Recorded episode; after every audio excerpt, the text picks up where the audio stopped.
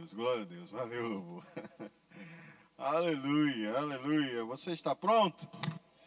Que bom que você está pronto, amém? Tem grandes coisas do Senhor para nós essa noite, amém? Vamos orar, agradecer ao Senhor. Pai, em nome de Jesus, eu te rendo graças pela tua bondade, pela tua fidelidade. Obrigado pelo teu amor, Senhor, que é derramado em nossos corações. Obrigado pelo teu Santo Espírito que nos foi dado. Por isso te rendemos graça nessa noite e reconhecemos o teu senhorio. Em nome de Jesus, quem crê comigo diz amém. Glória a Deus. Quem trouxe Bíblia? Amém. A Bíblia é o teu manual, amém? É, hoje é uma quinta rema e, e, e, também culto da família, mas quando o rema entra de férias, nós tentamos é, incentivar nas quintas um, um pequeno fragmento do que seria uma aula do rema, para que você tenha entendimento melhor do que é o rema, que essa escola bíblica tão poderosa que tem ajudado tanta gente ao longo de tantos anos que foi criada lá em 1974. Né, ela, ela foi estabelecida lá nos Estados Unidos e ela hoje está presente em todo o mundo e tem alcançado o povo de Deus por onde passa. Amém? E não foi diferente comigo.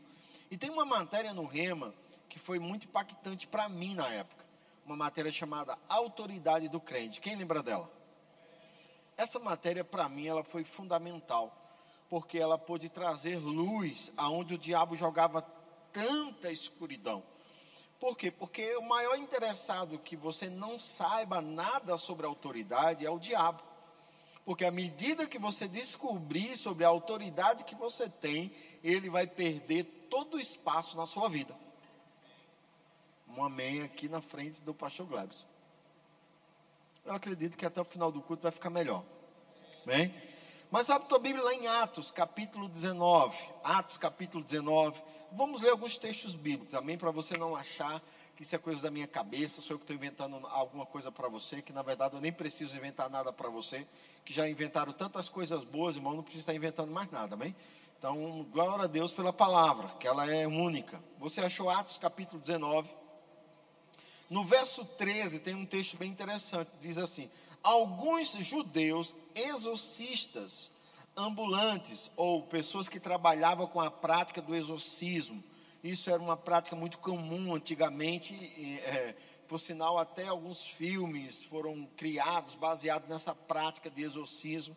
E, e dentre deles tem um bem conhecido, um filme chamado Constantino, não sei se você já assistiu, baseado nessa prática do exorcismo, era uma coisa comum. Mas veja que coisa interessante ele diz, né, verso 13: alguns judeus exorcistas, ambulantes ou que trabalhavam com a prática do exorcismo, tentaram invocar o nome do Senhor Jesus sobre processos de espíritos malignos, dizendo: Esconjuro-vos por Jesus a quem Paulo prega. Olha que coisa interessante. Verso 14: Os que faziam isso eram sete filhos de um judeu chamado Seva sumo sacerdote. Mas o espírito maligno lhe respondeu: Conheço a Jesus. Conheço a Jesus. E sei quem é Paulo. Sabe que se você nasceu de novo, se você nasceu de novo, quem aqui nasceu de novo? Satanás sabe quem é você? Misericórdia, pastor. Ele tem que saber, meu filho. Porque agora você entrou para um hall de pessoas bem conhecidas pelo inferno. Esses sete homens não sabiam nada. Eles não sabiam nem quem era Jesus direito. Eles estavam dizendo: Olha, eu expulso você no nome de Jesus que Paulo prega. O demônio é o que mesmo? Eu sei quem é Jesus e bem sei quem é Paulo. E vocês quem são? A questão é: você sabe quem você é? Você sabe quem você é? Porque à medida que você sabe quem você é, as coisas mudam de figura. As coisas começam a se transformar, porque você sabe quem você é. Eu lembro de uma situação que eu estava fazendo uma reforma numa casa que eu tinha. E eu sempre fui ativo na igreja local, com tudo que envolve a igreja local. Não só apenas com a parte do estudo, da pregação, da oração, mas quando está em alguma reforma na igreja, eu me visto de pedreiro. Dificilmente você vai chegar na igreja e vai me ver de terno e gravata, como eu estou aqui. Hoje nem estou de gravata, né? Mas eu estou tão elegante que você. Se eu chegasse, esse é o pastor. Não tenho dom, não tenho dúvida que esse homem aí é o pastor. Você ia dizer isso hoje. Mas se você me visse aqui na igreja local, você ia ter dificuldade de identificar que sou eu o pastor. Então eu estava fazendo uma reforma na minha casa e eu pedi para os rapazes, e o granito que ia colocar na área da churrasqueira, estava para chegar. E aí eu estava na igreja fazendo algumas coisas, quando o Célia me ligou, disse, olha, o rapaz do mar, o pessoal do mármore está aqui em casa. Tá, eu estou indo aí, amor. Eu peguei o carro, saí da igreja e cheguei em casa, abri o portão, eles estavam lá, na verdade o portão já estava aberto, eles estavam lá colocando o mármore, e tinha uma quina, e eu falei para eles, eu cheguei e disse, olha, essa quina aqui, eu, é, vocês vão bolear ela, vocês vão cortar ela? E ele falou assim, quem tem que responder isso é o dono da casa e não você. Claro que eu cheguei vestido de, de pedreiro, cheguei todo né, mal amanhado. Aí eu fui lá dentro, entrei dentro de casa, voltei e disse: Pronto, eu sou o dono da casa. Aí ele ficou assim: Eu disse, eu, que, eu quero que você corte isso aqui, bem redondinho, e faça boleado. Ele: Não, senhor, não, não, me desculpe. Tudo, Você precisa saber quem você é, não importa a roupa que você está usando. Porque às vezes as pessoas não vão saber quem você é, mas não importa se elas não sabem quem você é. Porque as coisas não se movem quando as pessoas sabem quem você é. As coisas se movem quando você sabe quem você é. Porque conhecer Jesus, fazer parte da igreja, irmãos, não é o suficiente. Aqueles homens ouviram falar de Jesus e conheciam a autoridade de Paulo, mas eles não tinham autoridade nenhuma. E o endemoniado disse assim: Olha, eu sei quem é Jesus e bem sei quem é Paulo. Vocês quem são? E aí a Bíblia diz, na continuação da história, que aquele homem pulou sobre aqueles sete homens e eles fugiram nu daquele lugar. Isso me mostra o quê? que nós precisamos entender a autoridade que nos foi concedida quando nascemos de novo, quando entramos na família de Deus por meio de Jesus Cristo.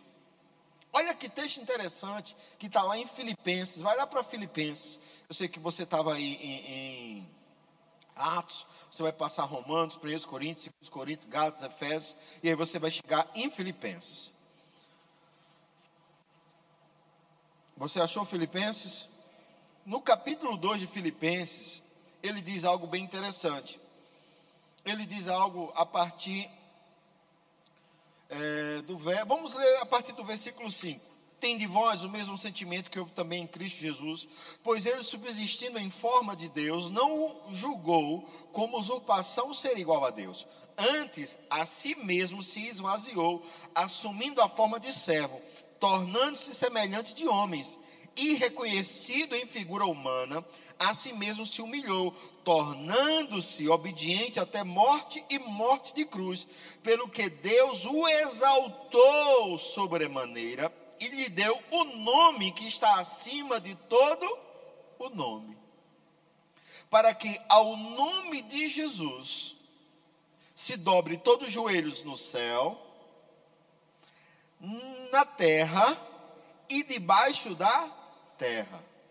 E toda língua confesse que Jesus Cristo é Senhor, para a glória de Deus Pai.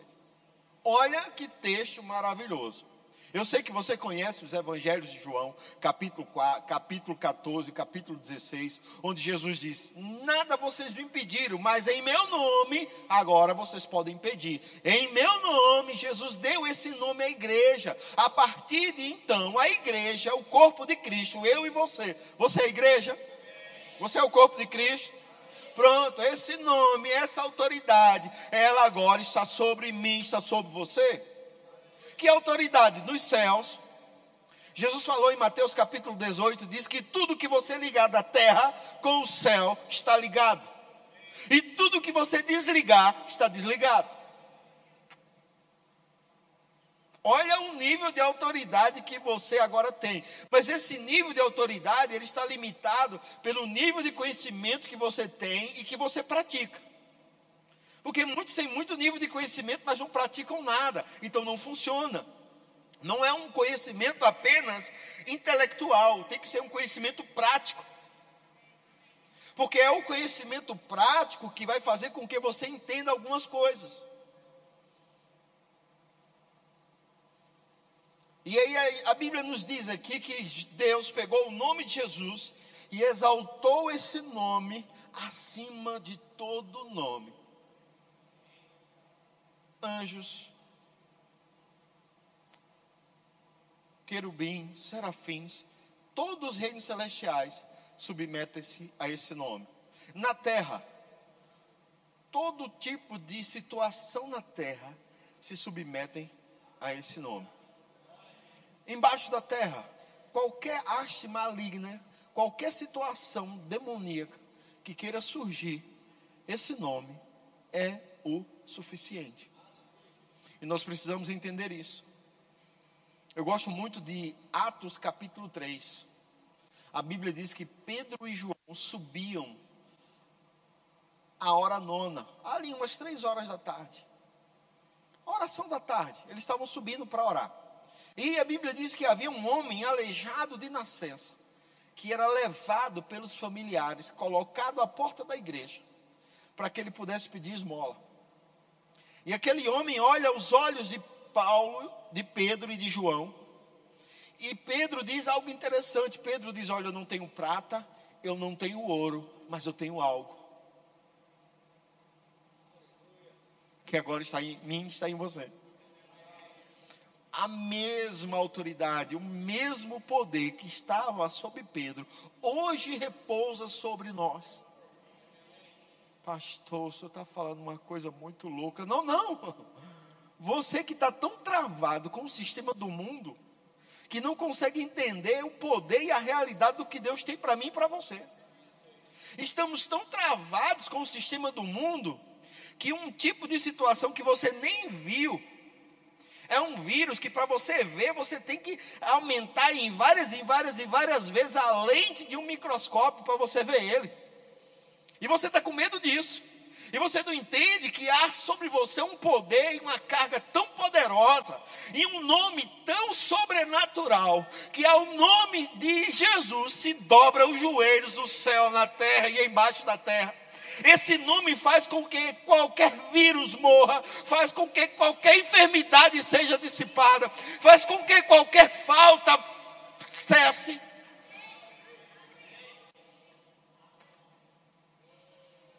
A questão é eu entender isso.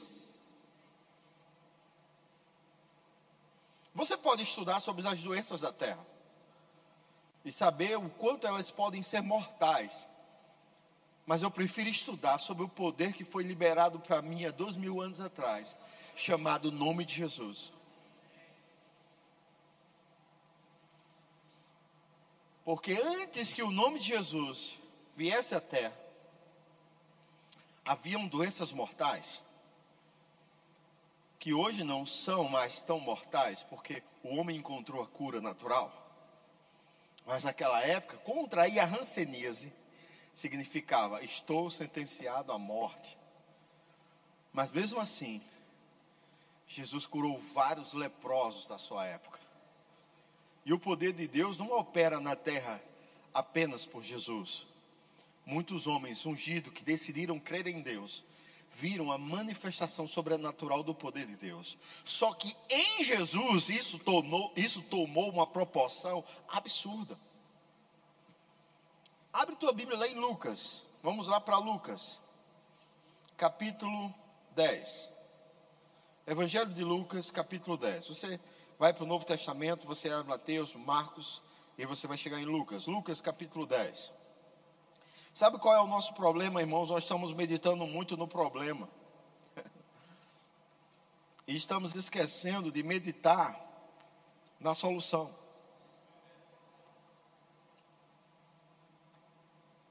Você está tão cheio do problema que esquece de meditar na solução. Isso tem uma outra situação. Vamos, eu vou explicar melhor depois. Você achou Lucas capítulo 10? Vai lá para o verso 19. Vamos ler a partir do verso 17. Então regressaram os 70, tem versões de Bíblia que diz 72. Ela, a Bíblia, ela não está errada, tá? Quem fala 70, 72. Isso pode ter sido uma simples falha de tradução.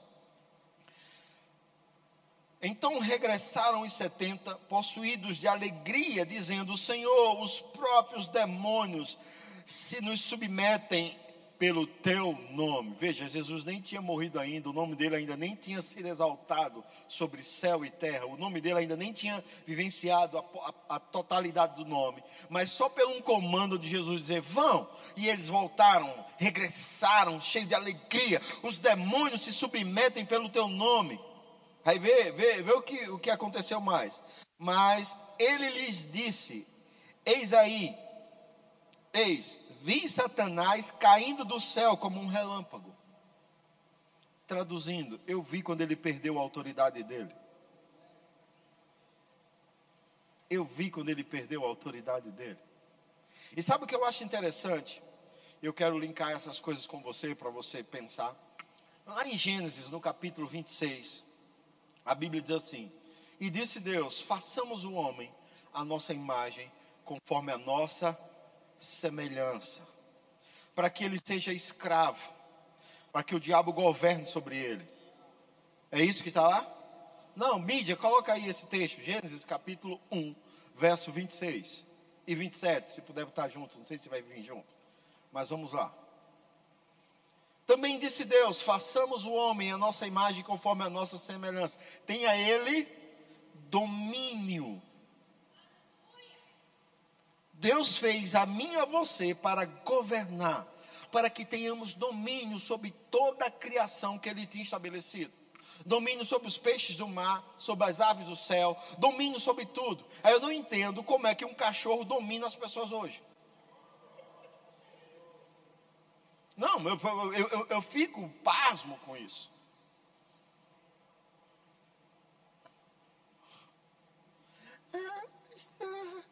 Irmão, se tem uma pessoa que gosta de cachorro, sou eu. Mas não esqueça, ele é cachorro. Ele não é um membro da família. Ele não vai ser escrito no testamento, mas tem gente que deixa, já vi relatos de pessoas que deixou a herança por bicho, por gato, por cachorro. Veja o nível de mentalidade que uma pessoa dessa tem. Ela está tão decepcionada com ela mesma, e ela, ela diz que está decepcionada com a família, com os parentes, com os, com os filhinhos, com os netinhos que não visitou mais. Mas mentira, ela está decepcionada com ela mesma. E a Bíblia diz que eu e você temos autoridade sobre os peixes do mar, sobre as aves do céu, sobre todo animal que está sobre a terra, sobre os domésticos e sobre os selváticos. Domínio, governo. Mas sabe por que algumas pessoas não entendem isso e os animais entendem? Cachorro, ele é programado para viver em matilha. E ele precisa de um líder. Se ele não tiver um líder, como ele vive em matilha, quando os, quando os cães estão em matilha, isso envolve todo, toda a espécie canina, lobos e outras espécies tudo da mesma classe. Quando um líder ele não exerce a função de líder, alguém da matilha tem que substituir esse lugar. Você que foi criado para ter autoridade, por você não ter, o seu cachorro assume esse lugar. E aí você quer sentar no sofá, ele. E você não pode sentar no sofá. Porque o sofá é dele, ele sabe disso.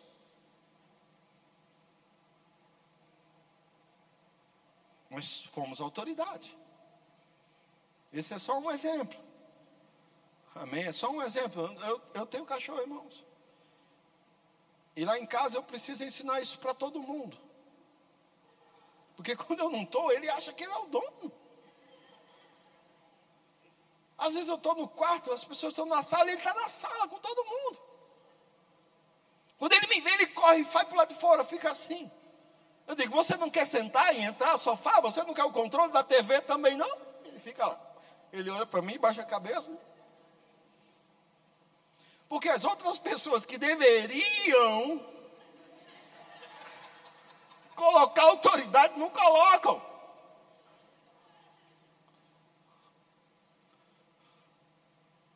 Mas é só um treinamento, irmão. Amém? Eu vou te dizer: quem é mais poderoso, um chinelo ou uma barata?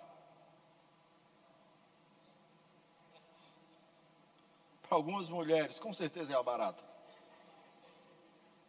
Com certeza a barata é tão poderosa, ela tem superpoderes, ela tem raio laser nos seus olhos, ela tem a capacidade de destruir um humano com, uma, com apenas um voo.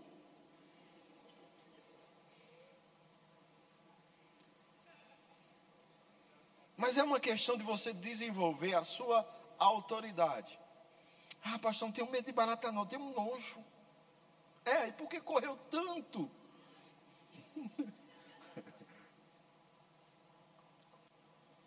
Vamos voltar aqui para esses detalhes mais importantes. Deixa a barata, deixa os cachorros de lado.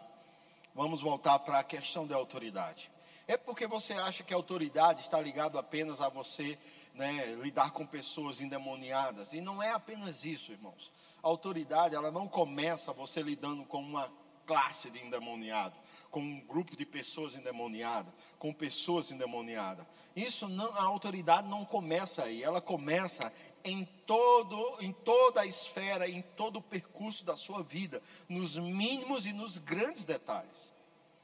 Porque o diabo ele vai querer minar você em todas as áreas. E você precisa submeter todo o sentimento que você tenha gerado por algum tipo de fobia, que você sofreu algum tipo de trauma, de uma lâmpada que foi desligada, de uma situação com água, com fogo, com qualquer coisa que tenha causado um trauma em você. Você tem que submeter esta situação ao poder da palavra, ao poder do nome. E começar a aplicar o nome a palavra dentro dessa situação, que muitas vezes quer constranger você. Eu conheço uma pessoa, irmãos, que ela passou muitos anos, ela fez várias terapias, porque quando ela foi começar a aprender a dirigir, ela, ela, a, a, o esposo levou ela para um lugar para ela aprender a dirigir, e ela quase cai da ribanceira com o carro, e aquilo foi um trauma para ela, e ela fez psicólogo, ela fez várias coisas. Depois de anos, mais de 20 anos depois, ela conseguiu tirar a habilitação, mas passou por várias sessões de terapia para superar aquele medo. E até hoje ela não dirige à noite, ela ainda dirige, mas só de dia, à noite ela não dirige. Por quê? Porque ela criou um medo por uma situação. Onde na verdade é isso que o diabo quer: provocar um conflito, provocar uma situação, para gerar um medo, um pânico dentro de você, para que ele possa controlar você. E Deus deu na palavra dele toda a libertação necessária para que a gente possa viver livre de toda e qualquer fobia que o inferno queira aplicar sobre nós. Eu não estou dizendo por aí que se você tem fobia de cobra, você vai por aí virar um encantador de cobra e vai pegar. Não, não estou falando disso, irmãos. Eu estou falando que você vai ter a ousadia no reino do Espírito de se levantar quando uma situação quiser confrontar você porque a autoridade nos foi dada.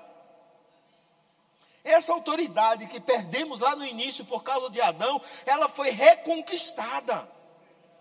Porque aqui em Lucas, vê o que Jesus diz: Eis aí, verso 19: Eis aí vos dei autoridade para pisar de serpentes e escorpiões, e sobre todo o poder do inimigo, e nada absolutamente nada vos causará dano.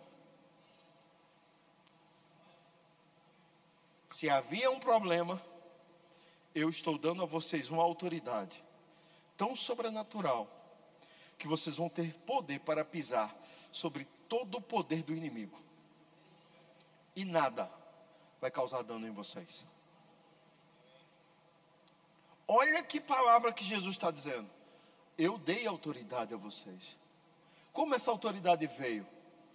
A Bíblia fala em Romanos: por um homem entrou o pecado no mundo, e pelo pecado a morte, assim a morte passou a todos os homens, porque todos pecaram e destituídos foram da glória de Deus. Mas por um homem veio a justiça. E os que receberam a abundância da graça e o dom da justiça reinarão em vida por meio de Jesus Cristo.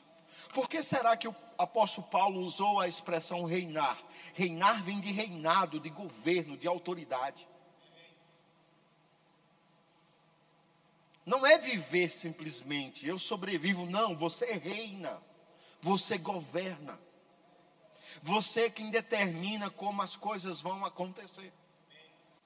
E muitas vezes temos que desenvolver essa autoridade ao longo dos anos, por meio do conhecimento, por meio da prática. Mas temos que entender que essa autoridade, ela é real. Ela nos foi dada, dada à igreja. E Pedro diz: Eu não tenho prata, eu não tenho ouro, mas eu tenho algo. Em nome de Jesus Cristo Nazareno, eu digo a você: levante e ande. E aquele homem, a Bíblia diz que ele se levantou e saltou e entrou dentro da igreja, pulando e saltando. É interessante, nós temos hoje toda a liberdade de usar a nossa autoridade sem nenhum tipo de constrangimento. Pedro, por usar a autoridade no nome de Jesus, foi chamado, foi preso, foi interrogado, levou uns esfregão, como diz lá na minha terra, levou uns tapão, porque curou um homem. Paulo e Silas, por libertar uma jovem endemoniada, foram presos, apanharam. Você pode usar a autoridade do nome de Jesus e nem por isso a polícia vai chegar na sua casa de meia-noite e dizer, ei, foi você que libertou o endemoniado da rua 10? É, foi, então, não era para ter libertado ele, não? A família não gostou, não? Você vai apanhar agora? Não, não vai acontecer isso. Não vai acontecer. Se você orar pelo aleijado que anda na cidade, ninguém vai pegar você e dar uma salva de, de, de pancada em você e dizer, por que você curou o aleijadinho? Como é que agora a gente vai falar com o aleijadinho? Agora é o curadinho? Não, nós não quer. Não vai acontecer. Pelo contrário, mas nós estamos tão intimidados por uma situação comum que agora um aparelho pequeno, muito pequeno, governa nossas vidas. O que ele diz, nós acreditamos. Aquele aparelho enorme que vivia na nossa sala, ele mudou de tamanho. Ele agora está menorzinho. E agora a gente, tudo que, tudo que a internet diz, tudo que o celular diz, nós acreditamos. E aí nós não queremos acreditar mais no que o Senhor deixou para mim e para você. Eu vou te dizer, irmãos, eu vou continuar pregando essa palavra. Porque foi ela que me libertou. Se eu usar meu celular de uma forma adequada, amém. Mas caso meu celular quebre, eu tenho a palavra. E é ela quem me diz que eu recebi poder e autoridade no nome de Jesus. Eis aí, vos dei autoridade para você pisar serpente e escorpiões, e sobre todo o poder do inimigo. As pessoas dizem assim: ah, pastor, não quero morar em tal bairro, não, lá é perigoso. Onde, na verdade, nós, os cristãos, é que deveríamos morar nesses lugares. Para quê? Para eles deixarem de ser perigosos. Porque você não é autoridade? Você vai chegar no bairro que você mora, você vai chegar na rua que você mora, e você vai dizer: Satanás, aqui você não brinca, não. Aqui é minha cidade, aqui é meu bairro, aqui é minha rua, aqui é minha casa, aqui você não toca, não. E você se posiciona. E você se posiciona. E às vezes, pela falta de pensar e de meditar sobre o assunto, estamos conformados com as coisas que acontecem. Nós aceitamos que a cidade está ficando violenta, aceitamos que as coisas estão piorando, aceitamos, mas é assim mesmo. Não, irmãos, não é assim. Na nossa vida não é para ser assim. Nós temos que ter indignação, se nos tornarmos é, é, ter uma raiva santa, vou usar essa expressão, ter uma raiva santa de situações que o diabo quer levantar, porque está todo mundo aceitando, mas é assim mesmo. Não, não é assim comigo e com você, que temos a autoridade que temos, o poder que temos disponível, não é para ser assim. É para ser diferente. A doença batendo nos filhos, batendo em todo mundo, batendo na casa por meses, por ano. E você, não, bichinho é alérgico. Bichinho é alérgico. Ele nasceu alérgico. Ele já fez vários testes, olha, ele é alérgico a pó, ele é alérgico a isso, ele é alérgico àquilo, ele é alérgico a pelo de, a cachorro, a pelo de gato, a pelo de papagaio, a pelo de urubu. Ele, é, ele tem um teste enorme, o médico diz que ele é alérgico. E você prefere receber um laudo médico do que ficar com a palavra. Porque você não se levanta contra a alergia e diz para ela: alergia, você é ilegal nos meus filhos, você é ilegal na minha vida. Sai agora em nome de Jesus. Eu não aceito você. E você se levanta, claro que você vai limpar o ar-condicionado, claro que você vai limpar as coisas, claro que você não vai morar no meio do lixo, né? Não estou falando de você morar no meio do lixo, estou falando de você ter isso. Mas depois que você limpou, que você fez tudo e ainda continua, irmão, se levante e declare: Eu não aceito. E eu não estou dizendo, irmãos, que isso não é uma questão de resistência, é uma questão de resistência sim. Porque você tem que entender isso. Ah, de uns anos para cá, uma palavra se tornou comum no meio da juventude, no meio das pessoas, uma palavra chamada bullying, que vem de um termo em inglês que é valentão. Mas sabe qual é o problema do valentão? É outro valentão. Enquanto tiver um molão, o valentão vai prevalecer. Porque Jesus disse que quando um valente chega na porta do outro, amarra o valente e deixa ele amarrado. Foi isso que Jesus falou. Então, irmãos, a gente tem que entender que o diabo está fazendo bullying comigo e com você, porque nós não estamos agindo ou andando na autoridade que recebemos. Porque quando o valentão vier mexer com você e você socar a boca dele, nunca mais ele mexe com você. No dia que o valentão vier tomar teu lanche e você enfregar o lanche na cara dele e os dois ir para a secretaria, isso é uma confusão séria, nunca mais ele mexe com você. No dia que o valentão bater nas suas costas na, na escola e dizer assim: Eu te pego lá fora, você se virar e meter a mão na cara dele na sala de aula e ser aquela confusão, nunca mais ele mexe com você. Mas o valentão bate nas nossas costas, estou falando do diabo, tá? O diabo bate nas suas costas e diz: Eu te pego depois do culto. Está aí sentadinho ouvindo a palavra, né? Depois do culto eu te pego. Aí você está doido que o culto não acabe. O culto acaba, você fica ali tomando um cafezinho, dois cafezinhos, três cafezinhos. Gastou a máquina de café inteiro que você não quer ir para casa, porque o diabo disse que ia pegar você quando chegasse em casa. Que tal você dizer, eita Satanás, agora você se enrolou porque eu estou descobrindo quem eu sou. Eu agora sei a autoridade que eu tenho. Agora eu sei com quem eu estou assentado. Agora eu sei em que local eu estou. Eu estou no local de autoridade. E você está debaixo dos meus pés. Chegar em casa, eu vou sapatear da sua cabeça. E você chega em casa, começa a dançar pela fé e rir. E, e as faltas lá, e as coisas no armário sem nada, e o menino espirrando, e, e todo mundo chorando, você lá dançando. Só porque você entendeu que você tem autoridade. E você começa a agir feito louco. Porque é assim que os filhos de Deus são. A Bíblia diz que o Evangelho de Deus é loucura para os que perecem, mas para nós é o poder de Deus. Então eu tenho que entender essa autoridade que me foi concedida no poder no nome de Jesus. A gente chega em lugares as pessoas, olha, como é que é aqui, rapaz? Aqui, sabe como é? Aqui é um problema sério. É o quê? Aqui roubam muito. E tu não faz nada? Eu vou fazer o quê, né? Do que tal abrir sua boca e dizer que não roubam mais? Que tal abrir sua boca e dizer: Satanás, você roubou o reinado antigo, agora é o meu reinado, eu cheguei, agora é um novo dono. Agora quem manda sou eu, você perdeu. E quem, que tal você começar? Não porque é da minha avó, que passou para minha mãe, que passou para mim. Que tal você dizer, Satanás, você perturbou minha avó, perturbou minha mãe, mas a mim não. A mim não, nem, nem meus filhos. Nada mais. Bateu em mim e acabou. Agora o que prevalece sobre mim é o sangue da nova aliança.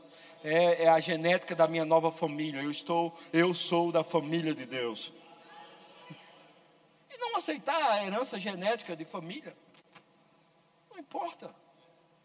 Quebrar esse ciclo maligno que o diabo escravizou pessoas da nossa família por eles não terem conhecimento. O conhecimento chegou, irmãos. Conhecereis a verdade e a verdade vos libertará. Então, quanto mais eu entendo sobre isso, mais eu me levanto contra tudo que o diabo quis trazer sobre minha vida pobreza, dizer que eu não ia prosperar porque vinha de família pobre. Mas quem disse que você não tem que prosperar? Quem disse que você só prospera se receber uma herança dos seus avós, do sei lá quem? Não, você prospera porque você é filho do dono do ouro e da prata. E Deus ama a prosperidade dos seus servos. Você é servo de Deus? Deus ama que você prospere. Deus não criou ouro e prata e riquezas para os filhos do, do inferno usurpar, não. Ele criou tudo isso para os filhos dele sobre a terra dominarem e governarem. Mas a gente está andando como escravo, irmãos. Dono de tudo, mas escravo, porque não tem entendimento, não amadureceu, não desenvolveu entendimento sobre a autoridade. E aí é escravo porque é dono de tudo, mas não consegue exercer autoridade sobre nada. E nós precisamos começar a usar essa autoridade para tudo, até contra você mesmo. Ou, eu vou usar a expressão melhor, até ao seu favor mesmo. Em áreas que você não consegue se dominar, e você diz que não consegue, e você começa a usar a autoridade que você tem, não, eu, eu me governo. E nem a minha carne que manda em mim, não nem meus sentimentos que mandam em mim, não. Quem manda em mim é o homem interior. O homem recriado segundo Deus em verdadeira justiça e santidade. Eu não sou governado pelo homem natural, não. Eu não sou governado pelo homem carnal, não. Eu sou governado pelo homem interior, que foi criado segundo Deus em justiça e santidade, procedente da verdade. E quando você quiser perder o controle, você diz: Não, homem carnal, fique na sua. E aí você engole seco. E eu vou dizer, irmãos, dependendo de como você foi criado, você não gosta de levar desaforo para casa, você não gosta nem de olhar feio para você. Mas aí as pessoas olham feio para você de todo jeito. Porque no dia que Deus levar você para um lugar que só tem povo feio, como é que você vai reagir? Então tem que se acostumar com cara feia mesmo. E você está com raiva? Não, esse é o meu jeito. Eu pensei que estava com raiva. Por quê? Porque você tem autoridade. Aí você está lá, o avião começa a ter. Mas você pensa, não, não vai cair porque eu estou aqui, eu sou autoridade. O navio começa. Você, não, não vai afundar porque eu estou aqui, eu sou autoridade. Por quê? Porque você é autoridade. Pastor, e o que dizer daquelas situações que a pessoa se envolve aí. Irmãos, você quer comparar um, um momento por uma vida? O fato de você levar uma topada não quer dizer que você não sabe andar, não. É talvez você não prestou atenção no caminho. Mas não quer dizer que você não sabe andar. Amém? O fato de você cair não quer dizer que o teu lugar é o chão, não. Você pode se levantar. Prestar mais atenção no caminho daqui para frente. Você entende como funciona? Eu não posso ser avaliado por, uma, por um momento, não.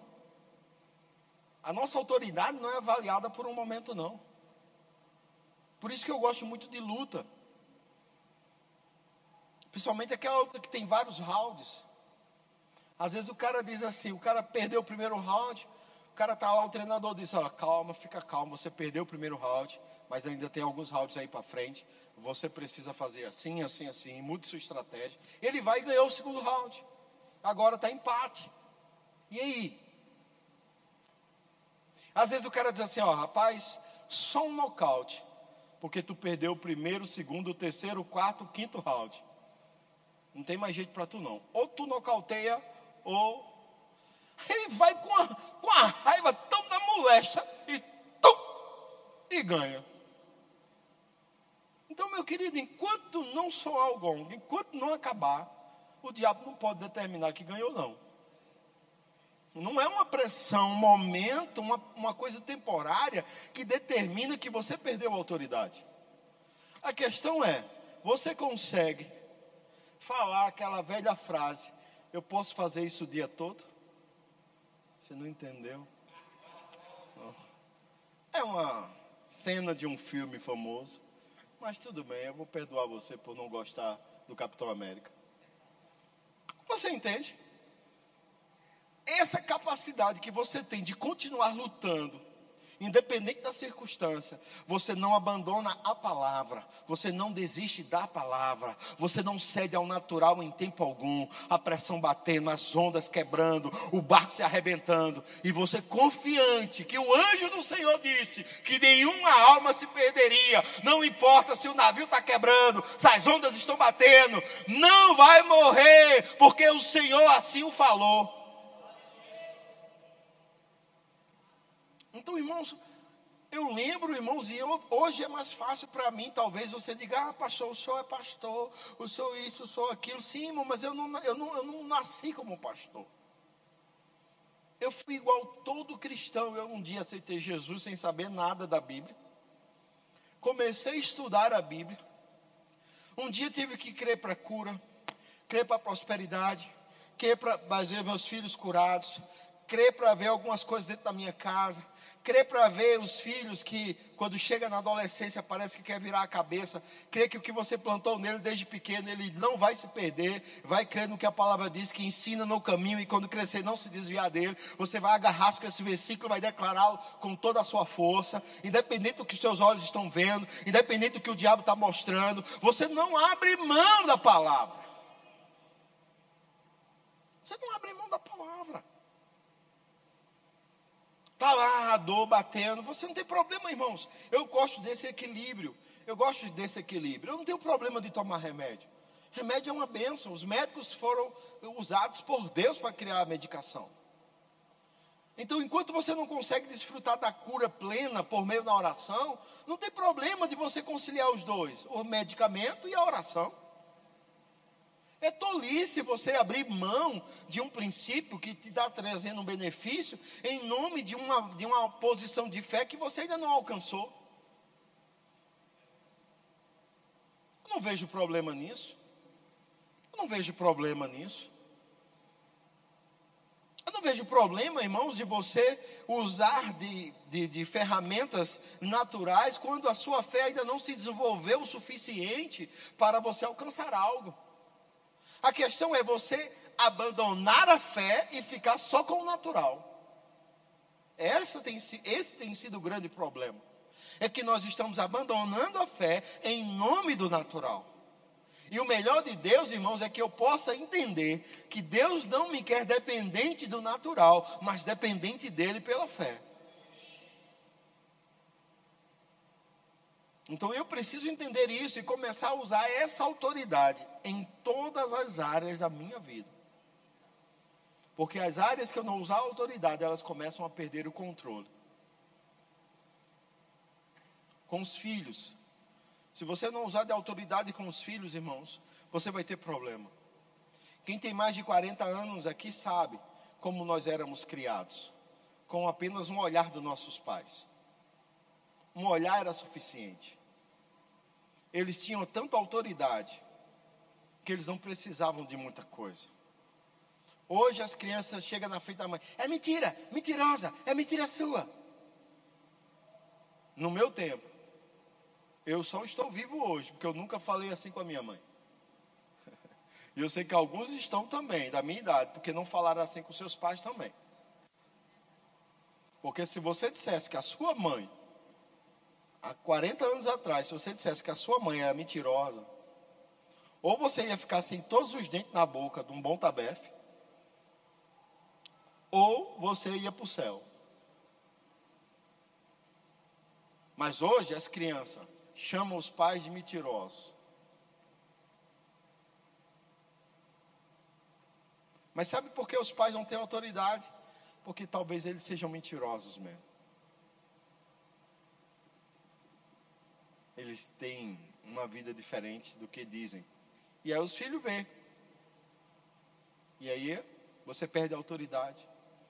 Porque a autoridade não só é por meio de conhecimento, ela, ela se torna maior por meio da prática. Quanto mais prática você tem em uma área, mais autoridade você tem. Eu lembro de uma história de um homem. Ele trabalhava numa empresa bem famosa, uma empresa chamada Petrobras. Quem já ouviu falar da Petrobras? Ele trabalhou por anos nessa empresa. Ele fazia as, as plataformas petrolíferas da Petrobras. Ele, ele fazia eh, aqueles, aquelas estruturas.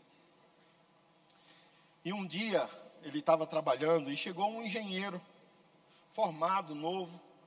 Nada contra, irmãos, isso. Mas aquele engenheiro levou um projeto para aquele homem executar. E aquele homem, pela experiência que tinha de prática, de construir aquelas estruturas, chegou para aquele jovem engenheiro e disse assim: Olha, esses projetos estão com os cálculos errados. Eles precisam ser consertados aqui e aqui e falou os lugares que precisava de ajuste. E o jovem engenheiro olhou para ele assim e disse assim: O senhor é formado em quê? Ele disse, não, não sou formado. Senhor tem que ir escolaridade? Não, eu só tenho só o segundo grau. Então, o senhor tem o segundo grau e vem falar para mim que sou formado, que eu estou errado? E aquele homem, ele era um pouco grosseiro com algumas coisas. Ele pegou o equipamento de solda, ele colocou na mão do engenheiro e disse: execute o seu projeto do jeito que está. E se der certo, você pode me demitir. E aquele jovem engenheiro não sabia nem soldar. E não queria ouvir anos e anos de experiência. Muito conhecimento sem prática é alguém que se formou, fez altos cursos, mas na prática não sabe nada. Agora, é claro que se você conseguir conciliar o estudo com a prática, quem pode parar você? Quem pode parar você? Mas, irmãos, não é só o conhecimento, é a prática. Por isso que o Rema, ele tem essa proposta de escola que leva o cristão a uma prática daquilo que está vivendo em sala, daquilo que está ouvindo em sala de aula.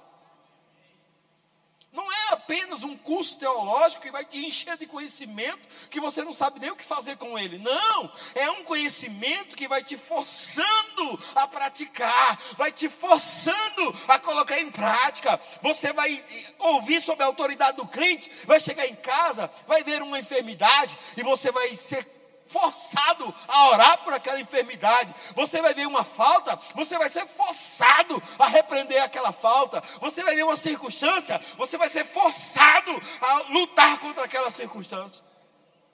Porque a escola está te ensinando que você pode reagir, está te ensinando que você não é escravo deste mundo, que você nem a esse mundo pertence, você é o embaixador da parte dos céus aqui na terra. E aí você começa a se revoltar. Porque a melhor coisa para um problema é quando você se revolta com ele. Porque enquanto ele está, ah, virou comum. Mas quando você se revolta com ele, meu querido, acabou. Não, chega. Bora, bora, sai. Porque você decidiu que não quer mais. Então você precisa entender essa autoridade que você tem. Diga, eu tenho autoridade. Diga, no nome de Jesus. Eu tenho autoridade. Você tem autoridade. Amém? Não é conjurar o demônio no nome da igreja Verbo da Vida, não. Amém? É no nome de Jesus. Consciente que você tem autoridade no nome de Jesus. Eu lembro de uma situação que eu vivenciei no início da fé. Sabe, irmãos, a melhor coisa que tem é o início das coisas. Porque você está, no meu caso, eu nasci de novo dentro da Igreja Verbo da Vida, não vim de outras denominações, então não aprendi que eu era pecador, para depois entender que eu não era pecador. Eu não aprendi que eu era um miserável para depois entender que eu sou filho e justiça de Deus. Eu já fui aprendendo essas coisas. Eu, no primeiro culto já fui ensinado que eu era justiça de Deus. Então eu, não, eu não tive que desaprender, eu já fui aprendendo certo. Mas mesmo aprendendo certo, na prática ainda tem coisas que precisa melhorar. E eu lembro que a gente estava tendo aula no Rema tal, e era uma maravilha. E uma mulher se endemoniou no culto um culto de ceia. Que maravilha, que oportunidade maravilhosa para eu expulsar aquele demônio. Primeiro não era essa mulher grandona, né? Eu lembro que uma vez eu fui orar por uma mulher endemoniada, ela era maior que eu, irmãos. E as pessoas diziam assim: onde ela chega, ela quebra a igreja, ela destrói a igreja e vai embora. Eu digo, eu pensei, né? Eu digo, e não tem pastor nessas igrejas, não? Um dia o irmão disse, pastor, aquela ali, ela entrou dentro do culto. Ela, que, o máximo que ela fez foi bagunçar umas três cadeiras. Mas ela foi liberta. Mas antes disso acontecer, eu ainda expulsava demônio em nome do Jesus que eu estava aprendendo no rema. Eu lembro daquela mulher endemoniada, ela era uma mulher baixa, ela não era uma mulher alta. Ela estava do meu lado, irmãos. Que oportunidade maravilhosa. Imagina a pessoa que está do seu lado se demonia. E você diz: Uau, essa é a oportunidade para eu repreender.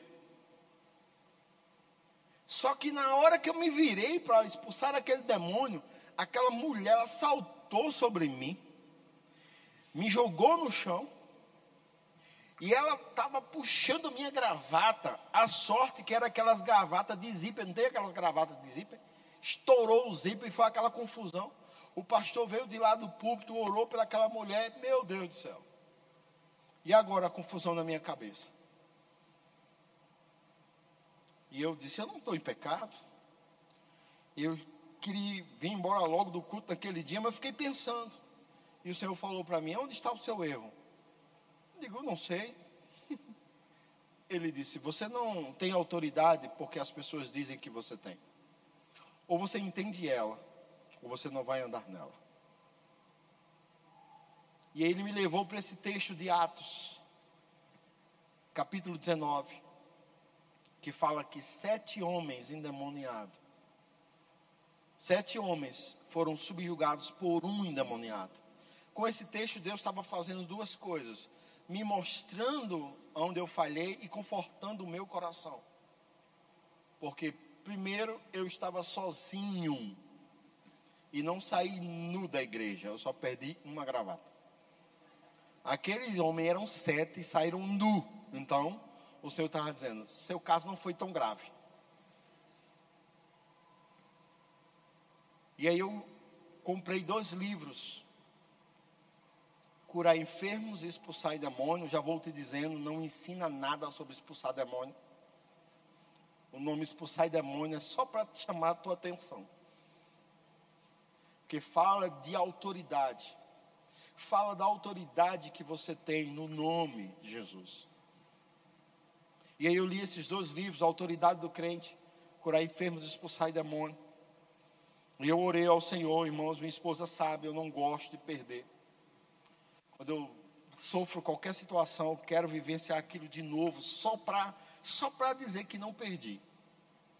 E eu disse, pai, eu quero uma pessoa endemoniada.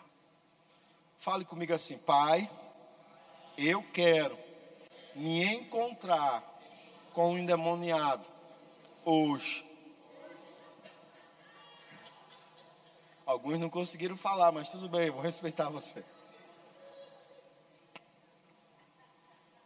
Irmãos, o pastor abriu uma congregação no bairro da feitiçaria. Quando se falava assim, tal lugar é o lugar da macumba, onde tinha todos os centros de macumba da cidade se concentravam naquele bairro. E se tinha um lugar que precisava da luz da palavra, era aquele bairro. E o pastor me leva para aquele lugar. Gil, tu vai ser o pastor lá. Eu digo, vou. Só que eu não sabia que aquele lugar é o lugar que tinha mais gente endemoniada que eu podia encontrar na minha vida. Todo culto de oração, todo culto de oração, várias pessoas se endemoniavam. Todo culto de oração. A gente ia fazer uma oração na casa de uma pessoa, o cachorro se endemoniava. Era impressionante, irmãos. E nós conseguimos, começamos a lidar com duas situações ali. Primeiro, com o conhecimento que liberta, e depois com a autoridade que entendemos que temos. E chegou o um momento que aquele bairro já não tinha mais centros de macumba. Não tinha mais. Por quê? Porque onde chega a luz, as trevas têm que sair. Agora, isso é um processo que você vai chegar fazendo confusão? Não, é um processo natural. A autoridade não pode ser uma coisa agressiva, tem que ser uma coisa natural. Natural. E o caso que mais me chamou a atenção foi de uma mulher. Naquele dia, quatro pessoas se endemoniaram, os diáconos ficaram com ela, e a gente tinha um quarto, assim, o quarto do exorcismo. E a gente mandava os diáconos levar para lá para não fazer bagunça, porque é, é, eu sei que algumas denominações gostam de, dessa bagunça santa de, dos demônios falando no culto, dizendo que veio, que foi para isso, que o RG dele é tal, o CPF dele é tal. Nós não gostamos disso, nós simplesmente queremos que ele desapareça dali para de perturbar. E quando é alguma, algumas pessoas tinham dificuldade, elas levavam lá para o quarto do exorcismo. E aí, quando eu terminava, eu ia lá quando eu terminei com os outros três que estavam lá no culto, que eu fui lá no quarto do exorcismo, a mulher endemoniada já foi dizendo: Você não pode me expulsar. Eu disse: Cala sua boca, que quem vai decidir isso não é você, não. É a mulher. Saia dela agora. Aí a mulher olhou para mim e eu disse: Você tem consciência do que aconteceu? Ela disse: Sim. Toda igreja que eu vou acontece isso. Eu disse: Você quer que isso volte a acontecer ou quer se libertar de vez? Essa eu quero me libertar de vez. Você sabe que não pode sair daqui sem Jesus, né? Você sabe que tem que aceitar o Senhor da vida, né? E ela disse: Eu quero. E ela estava de joelho, eu ali de ajoelho, me ajoelhei junto com ela e fizemos a confissão. Aquela mulher aceitou Jesus. Isso numa terça-feira, que era o nosso culto de oração. Na quinta-feira, toda a família estava na igreja. O marido dela com os filhos três filhos. Eu disse, eu vim nessa igreja saber como é que é o negócio aqui. Eu disse, como assim?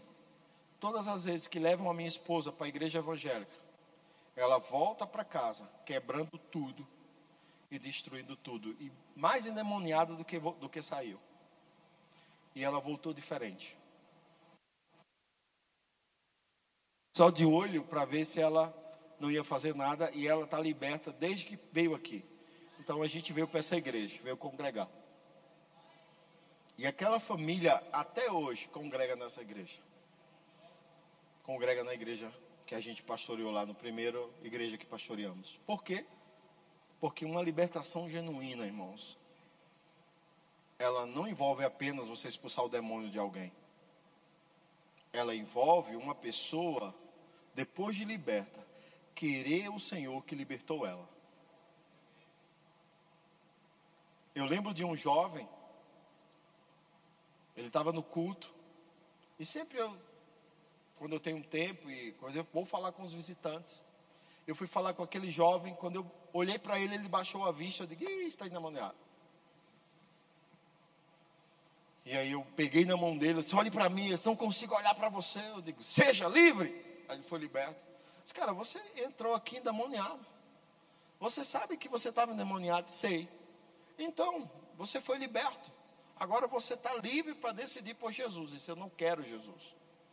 Eu fiz um pacto com Satanás para ficar rico. Eu disse, você tem certeza, cara, porque você não está falando isso endemoniado. Porque eu orei por você e você foi liberto. Você está falando isso consciente. Esse não, eu não fiz o pacto endemoniado, eu fiz o pacto consciente. E eu não quero Jesus. Eu disse: tá bom, seja conforme o seu Deus que agora reina sobre você. E aquele jovem foi embora. Quatro dias depois eu fiquei sabendo que ele foi assassinado. Mas veja a oportunidade que aquele jovem teve de aceitar Jesus. Quando você entende, irmãos, a autoridade que você tem, você não só expulsa demônios de pessoas, você leva elas a querer o Senhor da vida. E se ela não quiser, ela é livre. O jovem rico foi livre para decidir por Jesus, sim ou não? O jovem rico foi livre. Judas estava livre andando na equipe de Jesus, sim ou não? Sim. Porque Deus deu aos homens liberdade. Da mesma forma que Deus, em Cristo, concede autoridade aos filhos para governarem e reinarem sobre essa terra e viver uma vida reinando em vida, Ele também dá liberdade ao homem de viver o nível de vida que quiser. Então vou te dizer, aprenda, estude a palavra e queira ser um praticante dela, porque o diabo vai parar de bagunçar a sua vida, com certeza. Amém? Se você era enfermo, não vai ser mais. Se você era pobre, não vai ser mais. Se você vivia com problemas, não vai viver mais. Por quê? Porque você começa a andar nessa autoridade. É um processo de piripimpim? Não. É a oração de Natal que você já vai chegar o ano novo bem? Não. É um crescimento. Amém? É um crescimento, irmãos. Ninguém que se inscreve na faculdade de medicina já, já sai dizendo que é médico tem que fazer seis anos de, de, de, de, de, curso, com o último ano sendo o ano de residência. E ainda nem é um especialista em alguma área. Ele vai ter que estudar mais dois anos para se especializar em alguma coisa, senão ele é clínico geral. Ele é clínico geral. Se ele quiser uma, uma, especialidade, cardiologia, ortopedia, pediatria, ele vai ter que se especializar mais dois anos. E aí? Aí você acha que veio para um culto de autoridade do crente e já é. Não, é escola, tem que aprender. Amém? Tem que aprender, amados. Amém? Pode de mim. Glória a Deus. Quero chamar você que ainda não tem Jesus como Senhor, Salvador da sua vida. Quero orar por você. E você que está também com algum demônio aí, quero orar por você também.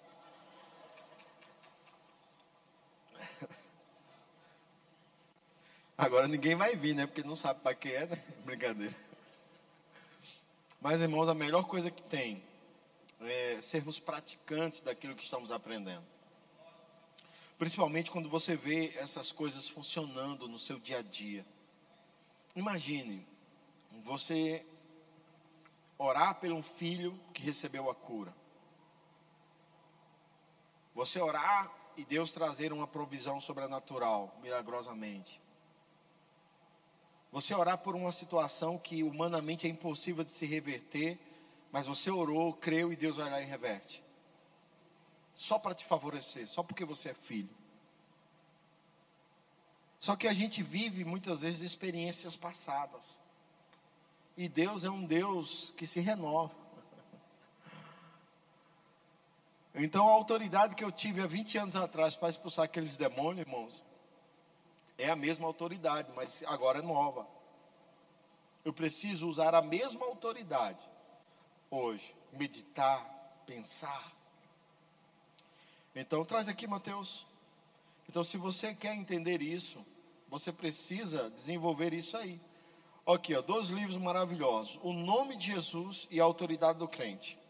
Esse nome de Jesus vem, vem com uma versão expandida, vem com umas coisas a mais. E a autoridade do crente também vem com umas coisas a mais que nos manuscritos originais, quando a gente pegou no, lá em 1900 bolinha, não tinha. Agora eles fizeram essas duas versões, que eu tenho também, já li as duas, são maravilhosas. Essa versão legado do irmão Reiga, ela vem com fotos, vem com várias coisas que você vai poder né, olhar e ver como Deus pôde, através desses homens, não só do irmão Reiga, mas T.L. Osborne, Oral Roberts, Smith Wigglesworth, homens que viveram em um nível de autoridade que você diz: ah, não é possível. É possível sim. Se eles viveram, nós também podemos viver. É possível, irmãos, ignorar o diabo ao ponto de não, não, não se incomodar nem de ele estar na tua sala. Há uma história sobre Smith que que a esposa dele diz assim: Amor, tem um barulho lá embaixo. E ele desceu para ver qual era o barulho e chegou, era, ele, havia uma manifestação presente do diabo na sala dele. Ele disse: É você? Eu pensei que era alguém, vou voltar para dormir. Olha a moral que ele deu para o capeta na sala dele. Sabe o que é isso? Consciência de quem é. Eu não estou dizendo que você olhe para o capeta está na sua sala quando você chegar agora. Mas não dê tanta moral a ele que ele não merece. Saiba quem você é. E é, é ponto final. Ponto final. Às vezes a nossa autoridade, sabe como é? É como aquele cachorro raivoso por trás do portão. Quando o portão abre, e eu vou fechar com essa história, Mateus. O dog que é lá de casa, que quer dominar, achar que governa. Esses dias um gato ficou na frente do portão. E ele ficou lá. Eu digo, tá, eu quero ver se esse bicho é isso mesmo. Peguei o controle e abri o portão. O gato correu para um lado e ele correu para o outro.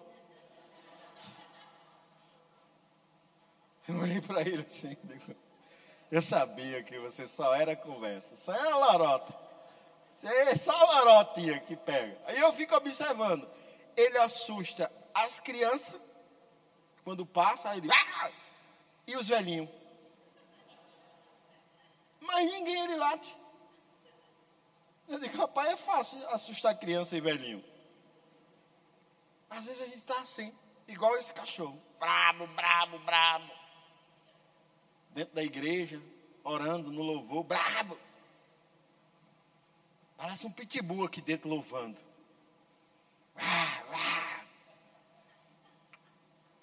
Quando chega lá fora, que lida com as situações.